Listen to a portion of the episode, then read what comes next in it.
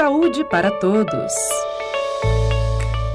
Segundo o Ministério da Saúde, o Brasil tem cerca de 36 milhões de hipertensos, mas esse número pode ser 50% maior. O motivo é a falta de sintomas que faz com que muitas pessoas não procurem tratamento. A hipertensão é apontada como o principal fator de risco em 80% dos casos de AVC, o acidente vascular cerebral, e em 47% dos infartos no país.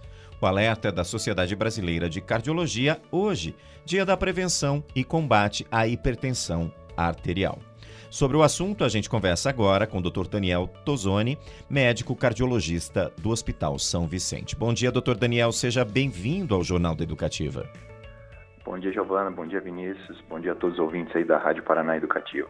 É um prazer estar conversando com vocês hoje no, nesse dia tão importante que é o Dia Nacional de Prevenção e Combate à Hipertensão Arterial prazer é todo nosso. Doutor Daniel, eu gostaria de começar essa entrevista pedindo para o senhor explicar quem é considerado hipertenso.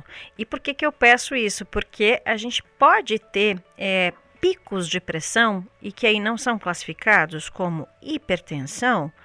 Queria que o senhor explicasse melhor isso para a gente. Isso, correto, Giovanni. Então, hoje a gente considera hipertenso aquelas pessoas que apresentam níveis pressóricos acima de 140 por 90, né? Mas essa medida ela tem que ser feita justamente em duas ocasiões diferentes, ali com intervalo em torno de semanas entre uma e outra, justamente para a gente desmascarar esses picos que podem ocorrer dia a dia. Né? Esses picos isolados não configuram hipertensão.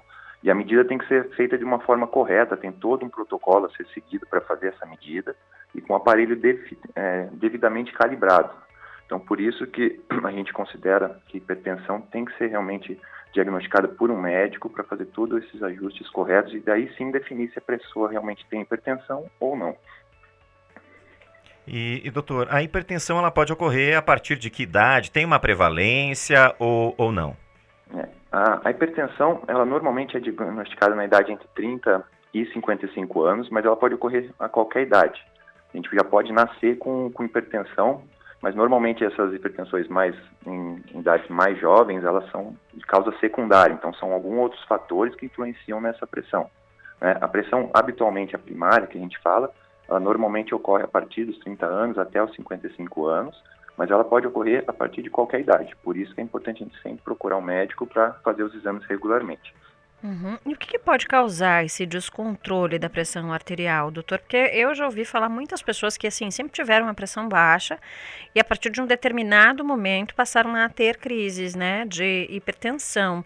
É, são fatores que a gente pode impedir? Tem como a gente prevenir?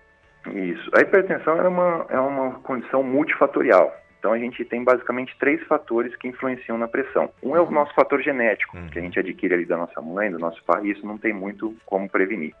O outro fator são fatores socioeconômicos. Então a gente sabe que escolaridade, acesso à saúde, o fator econômico, ele está também relacionado à hipertensão. E o outro, que seria o mais importante, que aí sim tem como a gente fazer a prevenção, que é nisso que a gente tem que focar, são os fatores ambientais e hábitos de vida. Então, sedentarismo, obesidade, dieta não saudável tabagismo, tudo isso é intimamente relacionado com hipertensão arterial. Então é nisso que a gente tem que focar, porque é nisso que a gente consegue prevenir. Uhum. E doutor, tem algum sintoma que possa apontar, por exemplo, que eu sou hipertenso? É, normalmente a hipertensão, o grande problema dela é porque no seu início ela é assintomática. Então uhum. normalmente a gente não, não apresenta nenhum sintoma e quando começamos a apresentar sintomas, normalmente é uma fase mais avançada dessa hipertensão, que já tem um comprometimento cardiológico, um comprometimento renal. Então, normalmente, no início, ela é assintomática. Uhum. E quando que eu devo procurar um médico, doutor? Quando, é, quais são os exames que a gente pode verificar aí da pressão arterial, né? Que normalmente é, os profissionais da saúde pedem para comprovar isso. Muito uhum. importante, talvez o doutor já falou, né? Que de, a gente tem, pode não ter sintoma, é fazer esse check-up anual, até estar tá de olho sempre na nossa saúde. Isso, justamente por ser assintomática, né, é ideal a gente sempre fazer os controles anuais ali com, com o médico para justamente verificar os nossos níveis pressóricos. Então, o, a pressão, a, ela é muito fácil de diagnosticar, então é só com a aferição da pressão ali em dois momentos a, diferentes a gente consegue diagnosticar a pressão. Só que tem alguns casos ali que, que pode mascarar essa hipertensão, uhum. né? Muitas vezes o paciente pode chegar no consultório e ficar um pouco mais nervoso ali, que é aquela hipertensão do, do avental branco, e aí apresentar níveis elevados de pressão no consultório, mas em casa ter a pressão relativamente normal. E para a gente conseguir diagnosticar esses casos, a gente precisa lançar mão de alguns outros exames, que aí seria a aferição da pressão em casa. Aí a gente tem um exame que chama MAPA, que é um aparelhinho que a gente instala no paciente, ele fica 24 horas fazendo a medida ah, da pressão, inclusive no sono, uhum. e aí a gente consegue ter umas médias de pressões bem fidedignas para realmente configurar ou não se esse paciente tem hipertensão ou não.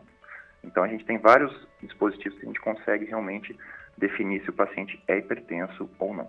E doutor Daniel, quais os riscos né, da pressão desre desregulada, né? Isso. A pressão, a hipertensão arterial, ela é intimamente relacionada com as doenças cardiovasculares, seja AVC e infarto, que são as doenças que mais matam no mundo hoje. Então, a gente controlando isso, a gente previne ah, essas causas. Então, a hipertensão desregulada, ela pode causar infarto, pode causar insuficiência cardíaca, pode causar o AVC, pode causar disfunção renal com necessidade de diálise, pode alterar também a situação oftalmológica do paciente, causando distúrbios visuais, dilatação da horta com aneurisma. Então, hipertensão arterial é uma doença que pode afetar qualquer órgão do corpo e comprometendo esses órgãos. Uhum. E doutor, tem tratamento? Sim, então uh, o tratamento uh, é muito eficaz da pressão. Então, uhum. o tratamento se baseia basicamente em dois pilares. Um é controlar esses uh, fatores ambientais e hábitos de vida que a gente falou. Então, perder peso. A gente sabe que a cada um quilo de peso que a gente perde, a gente diminui em um milímetro de mercúrio a pressão. Então, se a gente conseguir perder 10 quilos, a gente vai diminuir em 10 milímetros essa pressão. A dieta adequada diminui a ingesta de sódio. A atividade física, e a atividade física que a gente precisa é em torno de 150 minutos por semana. Então, uma caminhada 30 minutos, 5 vezes por semana, já é o suficiente para prevenir doença cardiovascular e diminuir pressão. Se mesmo assim com essas medidas ah, ambientais e essas mudanças de estilo de vida a gente não conseguir atingir os níveis de pressão adequados, aí sim a gente vai lançar mão da terapia medicamentosa. E aí a gente conta com um leque de opções. No Brasil a gente tem quase 50 opções de medicações e cada uma é específica para cada subtipo de paciente. Uhum. Doutor Daniel, o senhor falou da questão do sódio, né? É uma uhum. questão que todo mundo aí é, deve prestar atenção realmente, né? Na hora de, de cozinhar, de fa fazer a própria alimentação, e principalmente quem come fora ou quem come muito produto industrializado, né? Que tem uma taxa de sódio muito elevada, embora ou tenha, a gente tenha é, uma regulamentação agora, né? É, que diminuiu essa presença de sódio e tudo mais nos alimentos, né? Isso. É recomendado pela Organização Mundial de Saúde que a gente tenha um consumo diário ah, de sódio em torno de 2 gramas, que seria em torno de 5 gramas daquele sal de cozinha. Então, justamente esses produtos industrializados têm uma alta carga de sódio justamente para conservar esses produtos.